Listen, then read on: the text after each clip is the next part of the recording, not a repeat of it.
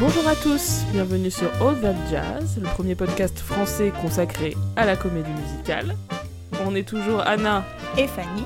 Et on revient avec un nouvel épisode carte blanche dans lequel Fanny va nous parler d'une comédie musicale qui s'appelle Fun, Home. Donc c'est une comédie musicale qui est adaptée d'un roman graphique autobiographique de l'autrice de bande dessinée Alison Bechdel. Et dans ce livre, elle parle de son passage euh, à l'âge adulte et surtout de sa relation avec sa famille, en particulier de sa relation avec son père. C'est un livre qui aborde des thèmes très sérieux comme le suicide, la dépression, l'homosexualité, des thèmes qui peuvent paraître euh, assez inhabituels pour une comédie musicale. Et pourtant, c'est cette comédie musicale qui, en 2015, a remporté le Tony Award de la meilleure œuvre. Comme quoi Mais oui. Alors, dis-nous-en un peu plus sur Alison Bechdel. Donc, Alison Bechdel, c'est une autrice de bande dessinée américaine qui est née en Pennsylvanie en 1960. Et avant le succès de Fun Home, elle était principalement connue pour la série Dykes to Watch Out For, donc en français traduit par Les lesbiennes à suivre, une série qu'elle publie à partir de 1983 dans la revue féministe Woman's News. Si ce nom dit peut-être quelque chose à nos auditeurs, c'est peut-être aussi à cause du fameux Bechdel test. Donc, euh, est-ce que tu peux rappeler de quoi il s'agit? Oui, alors ce test euh, est effectivement aujourd'hui très fameux. C'est pas un test qui en soi a été euh, pensé par Alison Bechdel comme tel. C'est en fait un extrait d'une bande dessinée justement un des strips de la série Dex to Watch Out For, donc un épisode intitulé The Rule, la règle, pendant lequel donc deux personnages, avant d'aller voir un film, se posaient une série de questions pour évaluer la présence féminine dans le film qu'elles allaient voir. Et en fait, cet extrait a été euh, popularisé à partir de 2010 à peu près par euh, des universités américaines qui ont eu l'idée en fait de tester cette règle dans la vraie vie avec des vrais films. Et euh, c'est un test qui s'est assez bien diffusé, qui a vraiment connu mm. un gros succès médiatique. Et donc ces trois questions qu'il faut poser au film, c'est est-ce que dans ce film on a donc au moins deux personnages féminins qui ont des noms, donc c'est-à-dire des personnages nommés à l'écran, hein, pas simplement une figure féminine qui apparaît, est-ce que ces deux femmes se parlent entre elles? Et est-ce que, troisième point, est-ce que leur conversation porte sur autre chose qu'un personnage masculin? Mm. Et il y a notamment un site, dont vous mettra le lien en bonus de cet épisode, becdeltest.com, un site collaboratif qui ben, justement fait passer le test à un très grand nombre de films classiques et contemporains. Et j'ai été voir et euh, un film euh, comme Le Magicien d'Oz passe le test euh, aisément, tout comme, aisément, tout comme Chantons sous la pluie. Personnellement, euh, je trouve que c'est un test qui est d'autant plus intéressant pour analyser, on va dire, pour faire des statistiques et mm. constater un problème euh, systémique, c'est-à-dire regarder euh, les films qui ont gagné l'Oscar du meilleur film et constater à quel point le pourcentage de films parmi eux qui ne passent pas le Bechdel test sont foison, quoi. Plutôt que pour regarder chaque film individuellement et mm. savoir si s'il le passe, quoi. Bah, d'autant que le film peut passer le test et pourtant être malgré tout problématique. Complètement, complètement, il y en a beaucoup même. Alors parle-nous euh, plus en avant de la, bande dessinée Fun Home. Donc Fun Home, c'est une bande dessinée qui paraît en juin 2006 sous le titre complet Fun Home, a Family Tragicomic. C'est un livre dont les enjeux sont sans doute parfaitement euh, résumés par cette réplique qui figure dans la comédie musicale.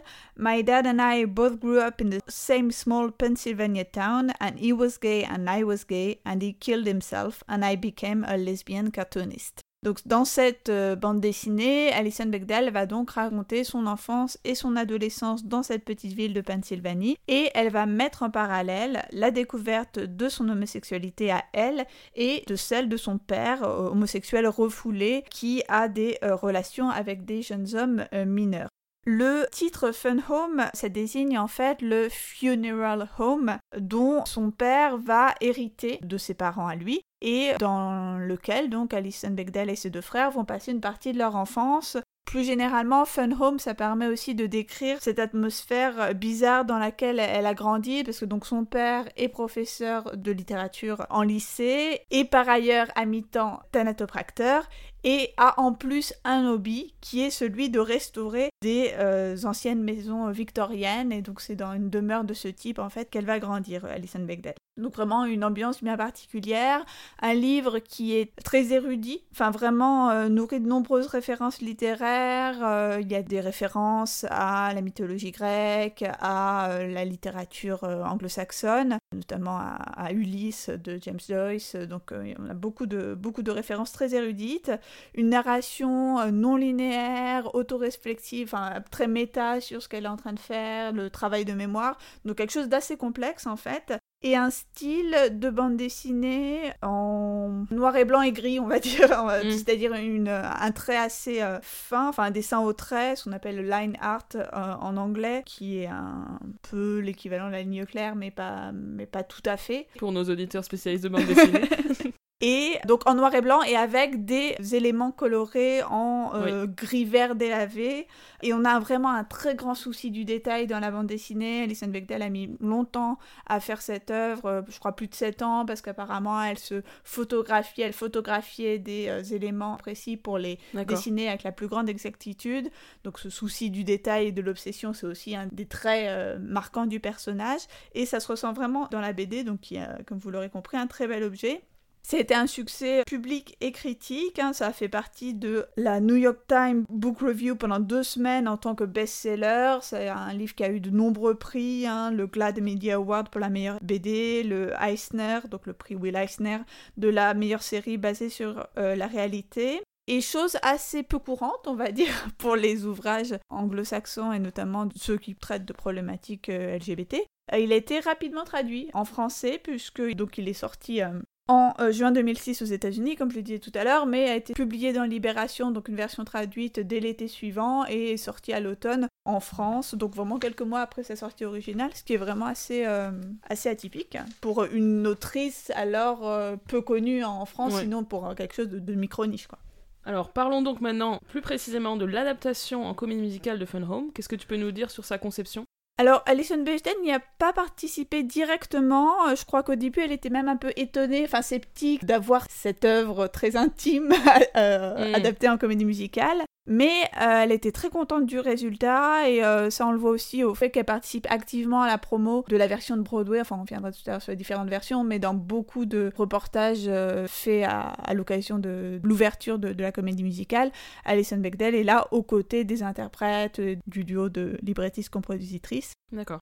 C'est un développement qui a été assez long, enfin je pense que c'est assez classique en fait pour le développement d'une comédie musicale, mais je précise quand même que donc ça a vraiment débuté tout petit, hein, comme souvent, des premiers ateliers dès 2009, euh, puis une production off-Broadway en 2014 et l'ouverture à Broadway en 2015. Le principe global de mise en scène de Fun Home, c'est donc une sorte de mise en abîme de l'autrice en train de faire euh, la bande dessinée il y a pas mal de, vidéos sur Internet hein, qui parlent du processus de création, on en mettra aussi là encore quelques-unes, mm. mais euh, ce qu'expliquait Lisa Kron, autrice des paroles et du livret, et Janine Tesori, compositrice, hein, elles expliquaient qu'il fallait toujours, en fait, dans une comédie musicale, expliquer pourquoi le personnage racontait ses histoires. Ce qu'on n'a pas forcément quand on ouvre un livre, bon, on s'attend à entrer directement dans une histoire.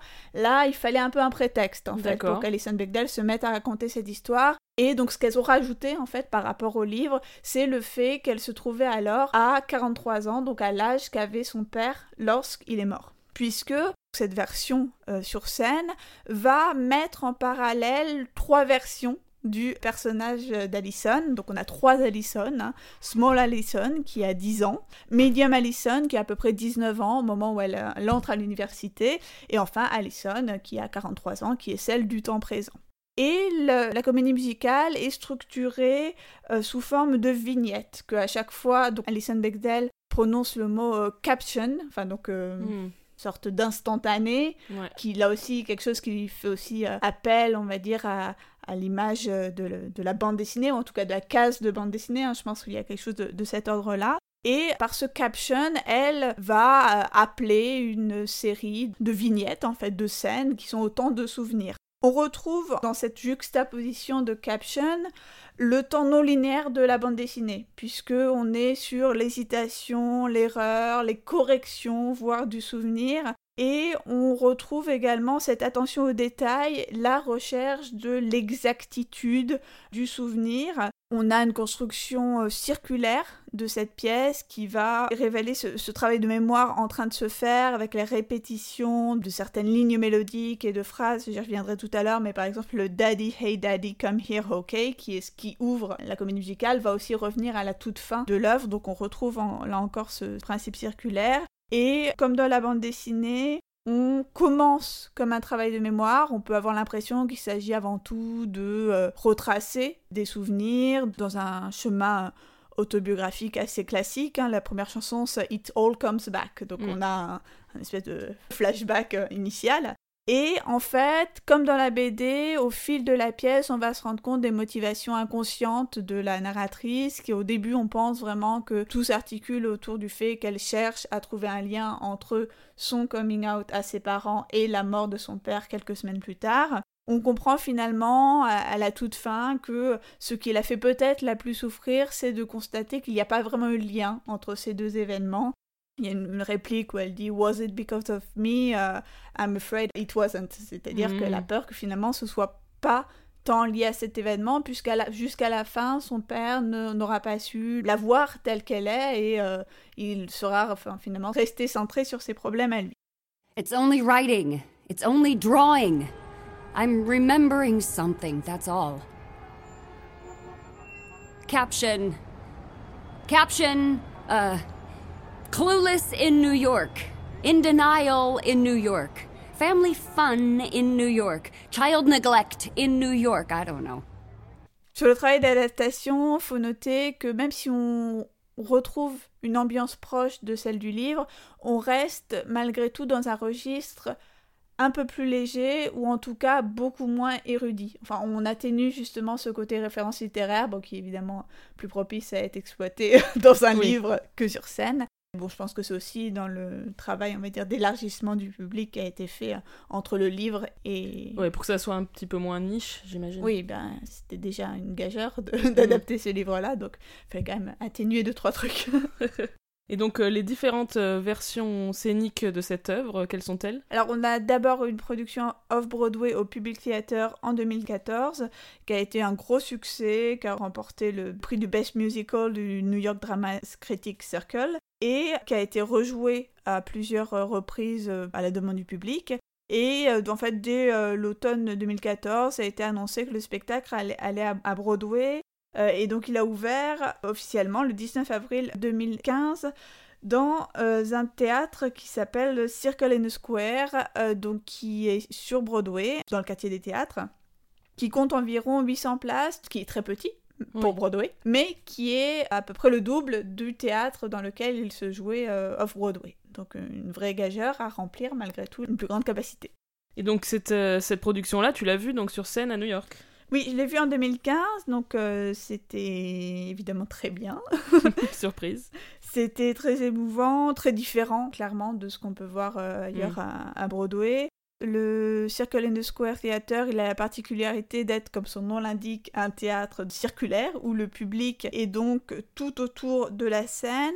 Donc c'était à la fois très adapté à la pièce, puisqu'on peut se dire c'est aussi une façon de voir sous plusieurs angles une même histoire, et il y avait vraiment une très grande proximité entre les acteurs et les spectateurs. Ce côté intimiste, là encore, très adapté au sujet de la pièce, et qui d'ailleurs, encore euh, une fois, beau être sur Broadway, c'est beaucoup penser à un spectacle off-Broadway.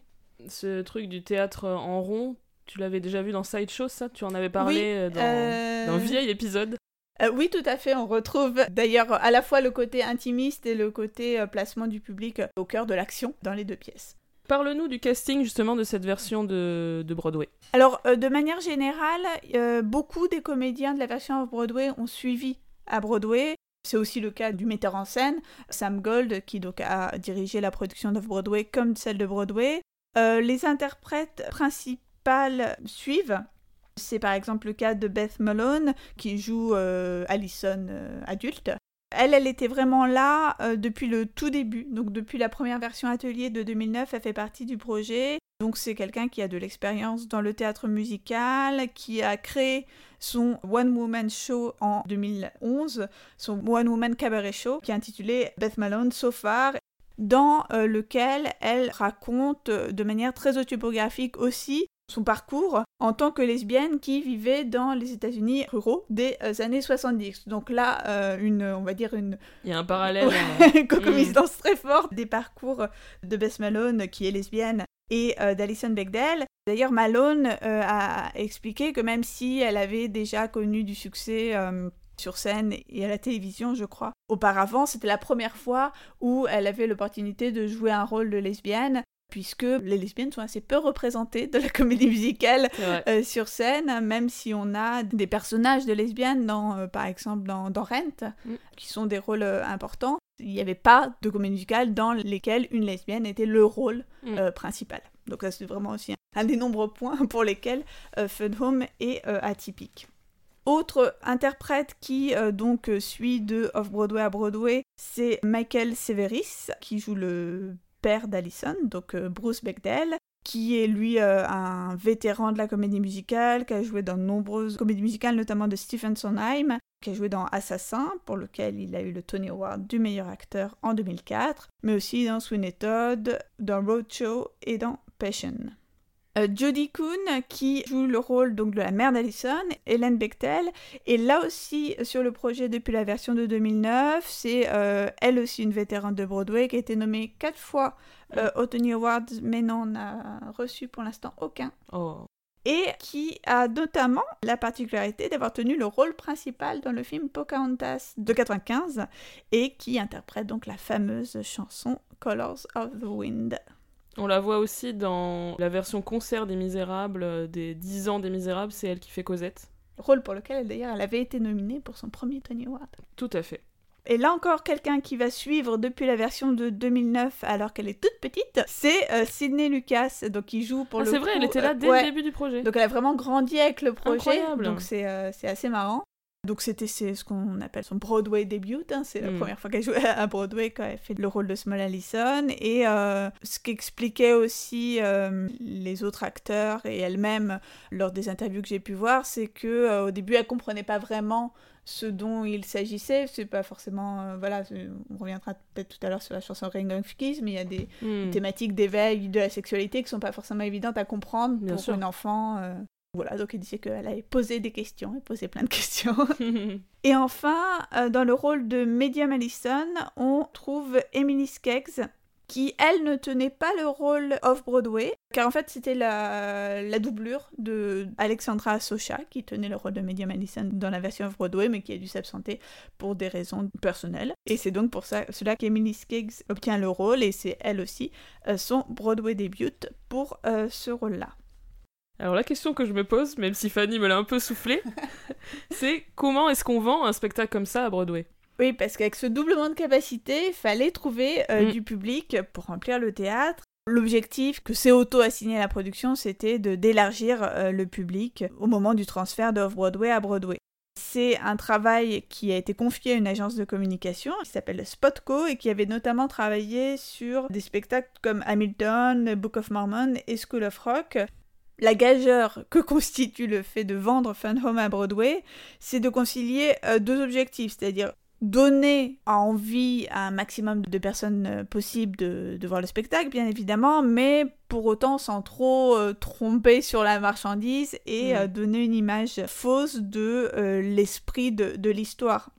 Le fondateur de euh, cette agence de communication, euh, Tom Greenwald, disait que euh, l'objectif principal, c'était que les gens réalisent qu'il s'agit d'une, je cite, belle et universelle histoire familiale d'auto-identification, de réflexion et d'espoir. Ça, c'est aussi assez habituel sur hmm. comment est-ce qu'on veut vendre une histoire autour de personnages homosexuels. C'est de dire, mais non, mais non, attention. C'est un coming of age classique. Ça peut parler à tout le monde. Hmm. Vous n'êtes pas obligé d'être homosexuel pour aller voir cette pièce ce que j'ai lu euh, dans un article qu'on vous mettra aussi de, The Atlantic que je trouvais assez intéressant sur euh, ces problématiques de, marketing de la queerness, c'était que euh, à côté de ça, dans l'intimité des bureaux de cette agence de, communication, Fun Home était quand même surnommé le lesbian suicide musical. Donc, le... donc bon.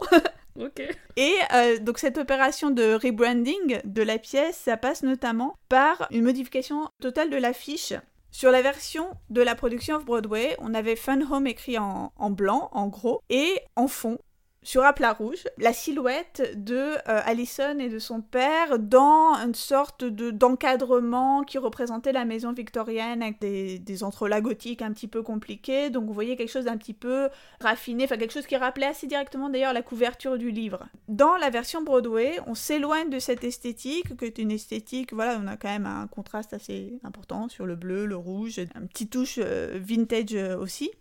Dans la version de Broadway, on a toujours Fun Home écrit en grand, mais en lettres multicolores sur un fond beaucoup plus chaleureux puisqu'il s'agit d'un fond jaune jaune d'or. On retrouve là encore la silhouette d'Alison et de son père mais en tout petit avec un toit qui va encadrer le tout et symboliser euh, la famille, enfin ce fameux home dans lequel ils vont tous se retrouver. Donc je pense qu'on est vraiment passé sur quelque chose de beaucoup plus fun, de beaucoup plus... Enfin, je pense qu'ils ont aussi joué autant que possible sur l'ambiguïté du fun home, mm. euh, de quelque chose donc de beaucoup plus fun, de beaucoup plus léger, une typo beaucoup plus fine. Bah, quelque chose de tout simplement un peu plus dans l'esprit de l'entertainment musical tel qu'on l'imagine a priori. Je vois. Et alors, j'imagine que donc le succès a été au rendez-vous. Succès au rendez-vous, donc cette production originale de Broadway a été nommée pour 12 Tony Awards et on a gagné 5 Best Musical, Best Original Score pour Janine Tesori et Lisa Kron, qui sont donc le premier duo féminin à gagner cette récompense.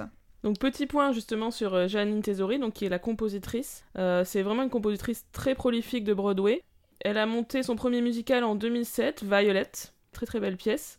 Puis ensuite, elle est arrivée à Broadway avec Thoroughly Modern Millie en 2002, qui est une œuvre euh, relativement connue, qui a lancé la carrière de Sutton Foster, qui est une actrice euh, maintenant très célèbre de Broadway. Janine Tesori a été nommée au Tony pour la musique de Thoroughly Modern Millie. Ensuite, euh, en 2004, elle a fait Caroline or Change, elle a été nommée également. Et ensuite, un peu plus grand public, en 2011, l'adaptation en comédie musicale de Shrek, figurez-vous, où elle a été à nouveau nommée, donc on, constate là qu'elle a un style assez varié, qu'elle arrive à se fondre dans les récits et les thématiques qui sont abordées dans, chacune des œuvres.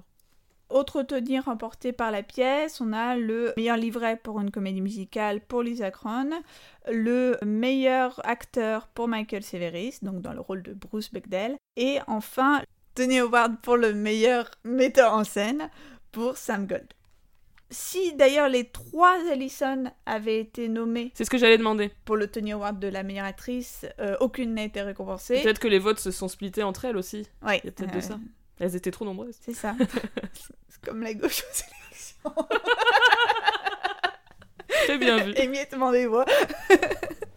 les débutantes, donc Sidney Lucas et Emily Skeds, ont euh, malgré tout gagné des Theatre World Awards pour d'outstanding, donc exceptionnel euh, début de performance donc pour, euh, pour ces deux jeunes actrices.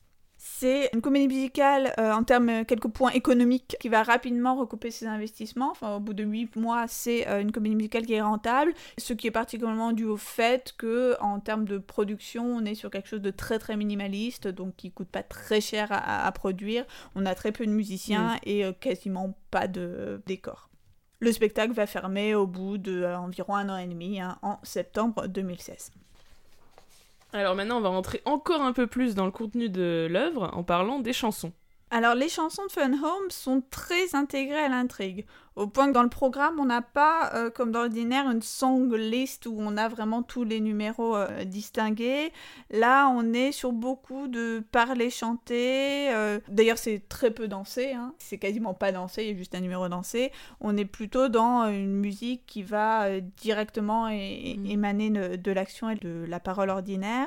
Une formation musicale, comme je l'ai dit, très restreinte. Donc vraiment tout ce qui va articuler la composition de cette œuvre, c'est cette question centrale d'Alison. Euh, je suis à l'image de mon père et je n'ai rien à voir avec lui. Ce qui est d'ailleurs la fin de la toute première chanson. My dad and I were exactly alike. My dad and I were nothing alike. Et c'est vraiment autour de mm. cette euh, interrogation que tout va, tout va se dérouler. Et euh, ça se voit en particulier au fait que les mêmes phrases et les mêmes mélodies vont être dites soit de façon proche dans une même chanson par les deux personnages, soit carrément à d'autres, à des endroits différents de la comédie musicale, on a des euh, paroles qui vont se répondre entre donc ce que dit euh, le père d'Alison et ce que dit Alison.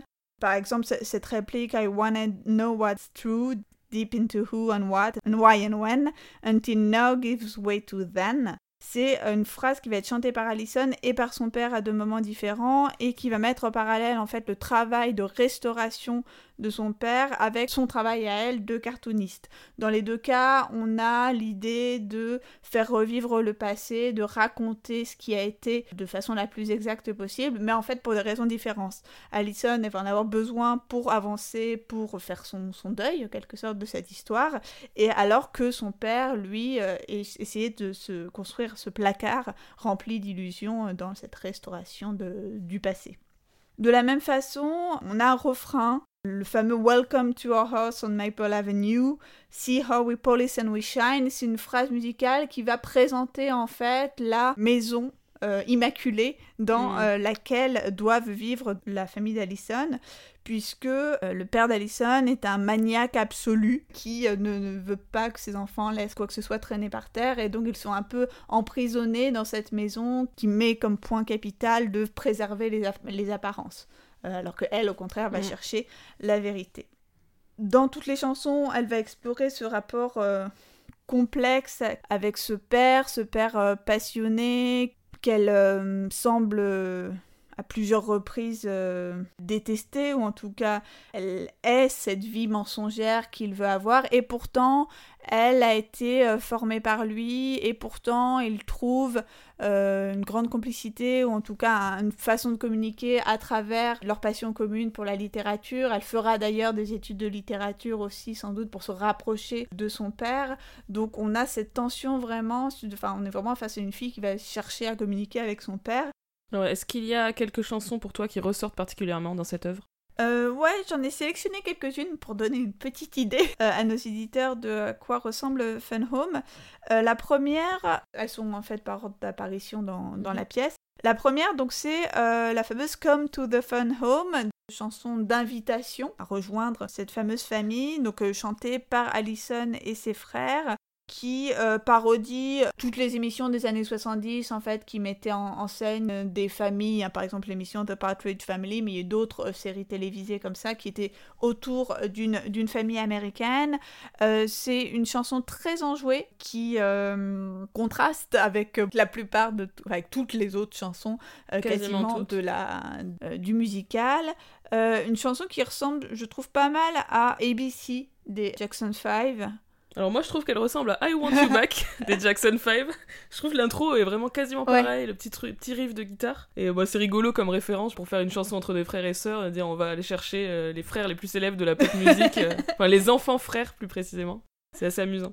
Et euh, cette chanson, donc en jouet, elle permet surtout de créer du contraste entre cette présentation jouée par les enfants dans un donc dans le seul fameux numéro dansé dont, dont je parlais hein, un moment un peu de carnaval où ils sont autorisés à faire les foufous dans le funérarium et euh, qui contraste donc avec la fameuse chanson Welcome to our house on Maple Avenue où là on parle de euh, la maison euh, qui est elle doit être immaculée la fameuse maison victorienne où les jouets ne doivent pas traîner.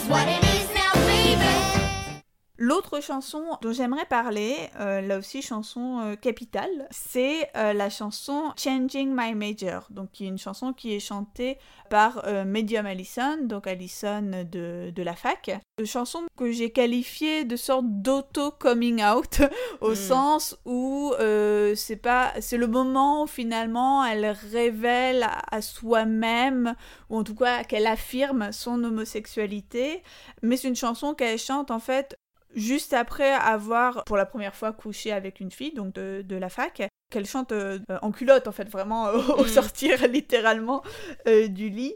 Et euh, c'est une mise en scène du, passage d'une sorte de confusion totale à une sorte de révélation vraiment identitaire et, et la certitude qu'elle a trouvé son chemin, qu'elle se cachera pas. C'est une chanson là encore très parlée chantée, mm. mais qui finit sur de grandes envolées assez puissante, puisque Enfin, faudrait qu'on mette un extrait.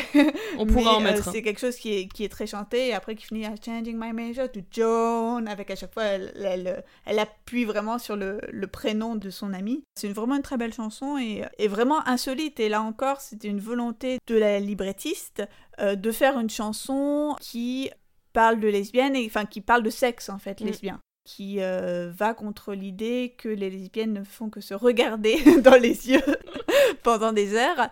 Et euh, voilà, qu'elle explique qu'il s'agit vraiment d'un éveil sexuel euh, qu'a alors Medium Allison. I'm changing my major to sex with Joan. I'm changing my major to sex with Joan with a minor in kissing Joan. Study to Joan's inner thighs, a seminar on Joan's ass in her Levi's, and Joan's crazy brown eyes. Alors, autre chanson très très marquante de la pièce, c'est Ring of Keys. Oui, Ring of Keys, c'est le numéro qui a été joué pour les Tony Awards. Hein, mm. Lorsqu'une pièce est nominée aux Tony Awards, elle fait, euh, enfin, chacune des pièces nommées pour Best Musical présente une sorte d'extrait, enfin un numéro euh, dans une autre version donc que celle sur scène, et c'est donc euh, Ring of Kiss qui a été joué pour Fun Home. C'est une chanson qui intervient après un dialogue où Small Allison dit à son père qu'une crew cut, donc une, coupe de, cheveux euh, courte, maintiendrait aussi bien qu'une barrette ses mm. cheveux hors de sa portée, parce qu'il y a tout un débat sur le fait qu'il l'oblige à porter une barrette.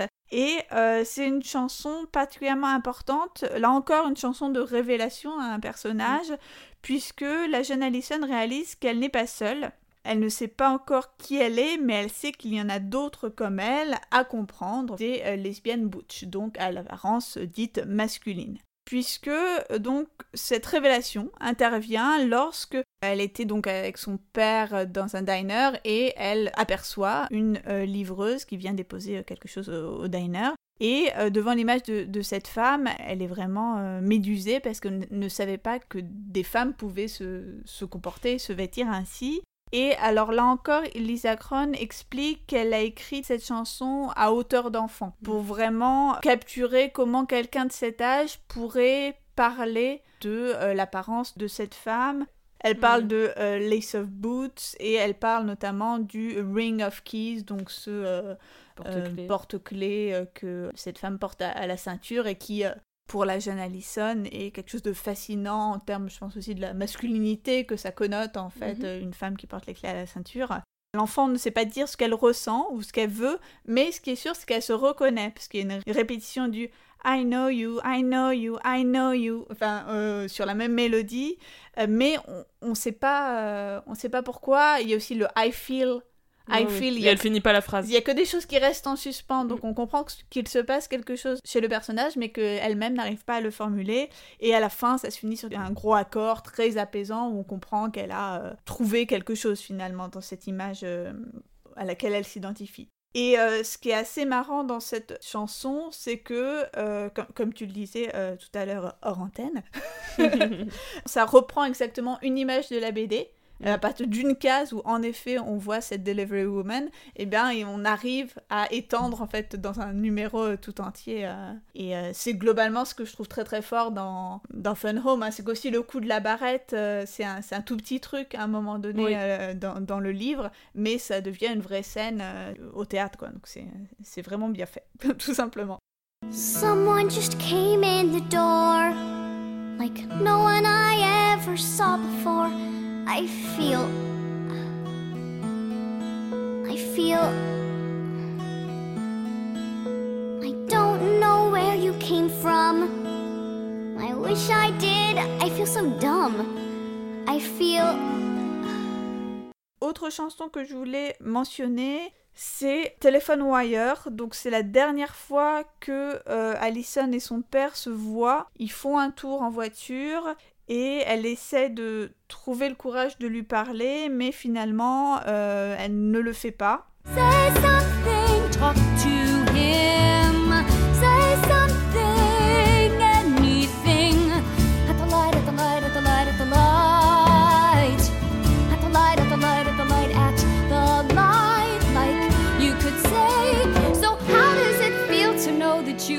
are both. Hey, Yeah.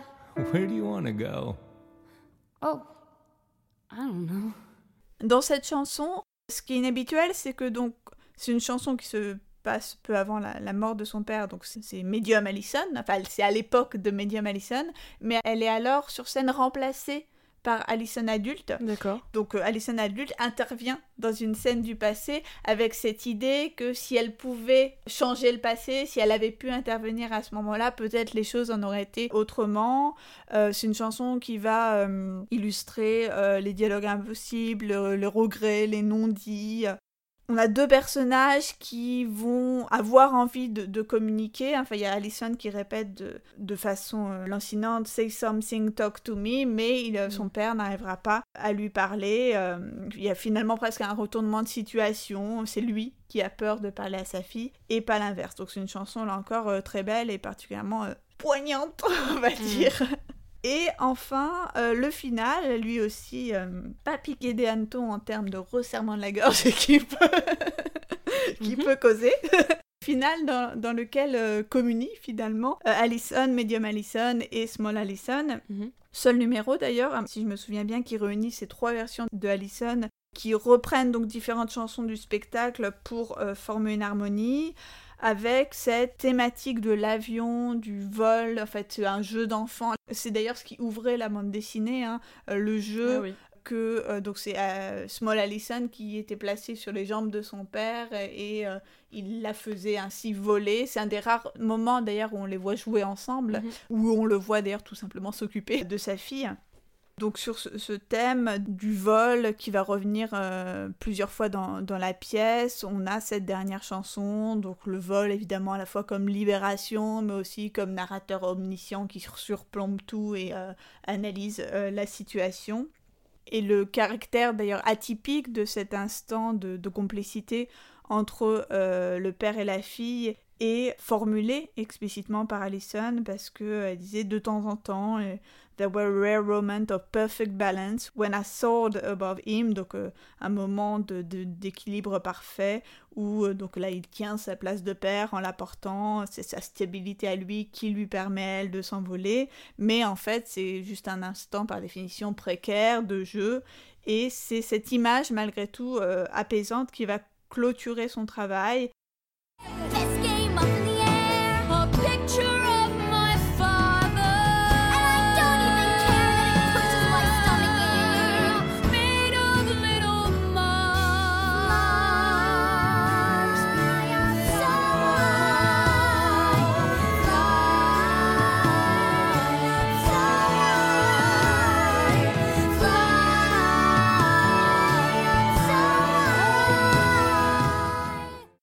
Si je peux me permettre une petite intervention, moi il y a deux autres chansons que j'aime vraiment beaucoup.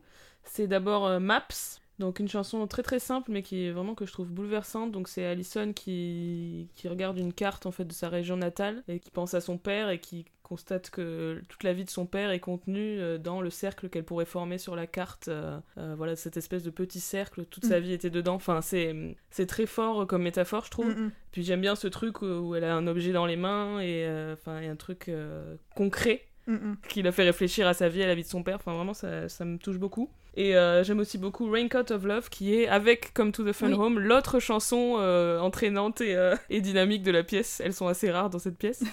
où donc Allison va fantasmer la famille idéale où tout le monde est solidaire, Mm. etc. Qui est une chanson assez, assez sympa aussi. Elle aussi qui permet de jouer euh, sur le contraste de, de ce qu'elle vit euh, réellement. Everything's alright, babe, when we're together. When we're together, Cause you are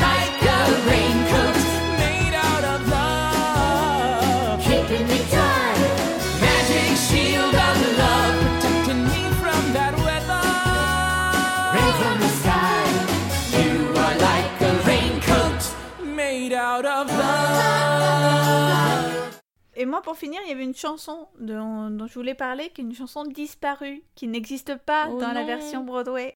chanson qui s'appelle All for Short. Chanson très jazzy avec une ligne de basse euh, introductive assez sympa. Et en fait, c'est une ce que j'appellerais fantasy song de Small Allison, c'est-à-dire qu'il y a une, une chanson euh, qu'elle imagine en, dans le cadre d'un jeu. Elle s'imagine en Mustang, enfin conduisant une Mustang en France. Je ne sais plus exactement pourquoi, mais bon, c'est un jeu d'enfant. Et elle l'a trouvée à la casse, elle l'a retapée, un petit peu peut-être comme son père qui lui retape des, maisons. Elle sauve une jeune fille d'un homme mal intentionné, la jeune fille la remercie et du coup elle demande à, monter euh, dans sa Mustang. Là encore, Small Allison ne sait pas comment le dire, mais elle sait qu'elle veut séduire des femmes, qu'elle se révolte contre l'identité féminine qui lui est euh, assignée, puisque lorsqu'elle dit euh, qu'elle s'appelle Allison, elle dit Al Ison, en gommant le Ison, euh, donc Hmm. elle- on peut l'appeler directement Al. Mais euh, d'ailleurs, la jeune fille imaginaire, elle dit qu'elle, elle peut l'appeler euh, Allison en entier. Donc c'est en- là encore une chanson de réalisation de son identité Butch. Peut-être que ça a été jugé redondant avec Ring of Keys. Ça a été remplacé par la chanson Party Dress. Et en fait, je trouve ça très violent.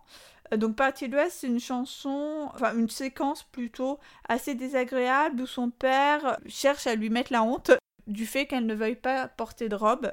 La jeune Alison donc trouve ça vraiment humiliant d'être euh, d'être en robe. Je trouve ça d'autant plus violent que cette chanson de libération et euh, de euh, Prise de conscience. prise de conscience de son identité, d'affirmation de son identité, soit au contraire remplacée par une chanson euh, où le personnage est humilié Mhm. et malheureux. Et en plus, comme juste après, on a euh, Changing My Major, c'était assez cohérent en fait d'être plutôt sur une dynamique de, euh, de révélation, de libération, plutôt que d'avoir ce- cette espèce de, de contraste. Ok, donc si tu avais été consultante en dramaturgie sur l'œuvre, tu aurais dit non, ne faites pas ça. Oui, parce que c'est vrai, c'était vraiment une chanson, euh, bah, avant tout une chanson sympa et entraînante. Et encore une fois, euh, Ça on manque. aurait pu en mettre une de plus. Et euh, je pense que ça a plus de sens.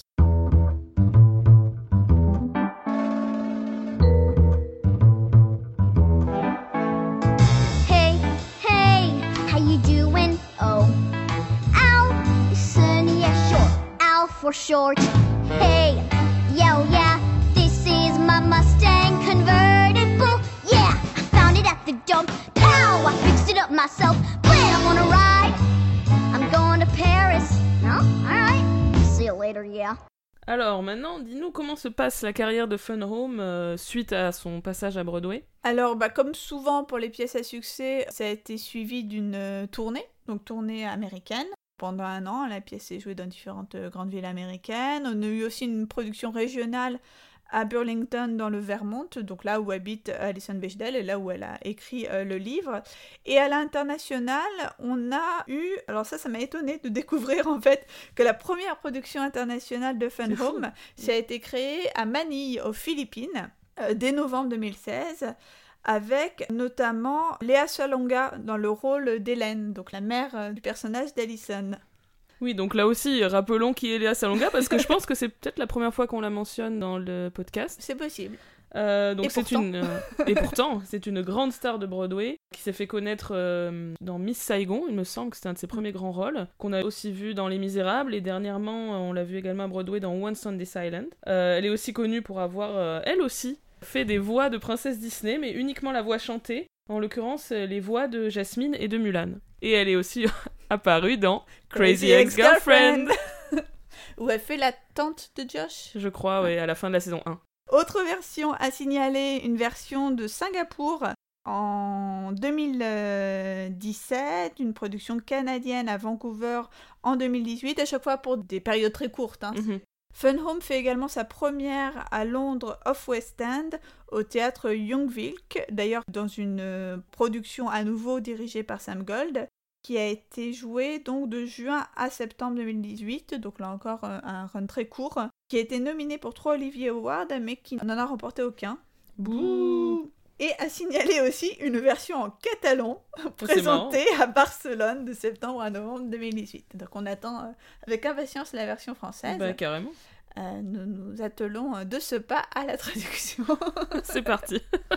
eh bien, merci Fanny pour ce, cet aperçu, euh, plus qu'un aperçu peut-être, de Fun Home. On remercie nos partenaires, l'écran pop et Tony Comedy. Et on vous dit à très vite pour un nouvel épisode de All That Jazz. À bientôt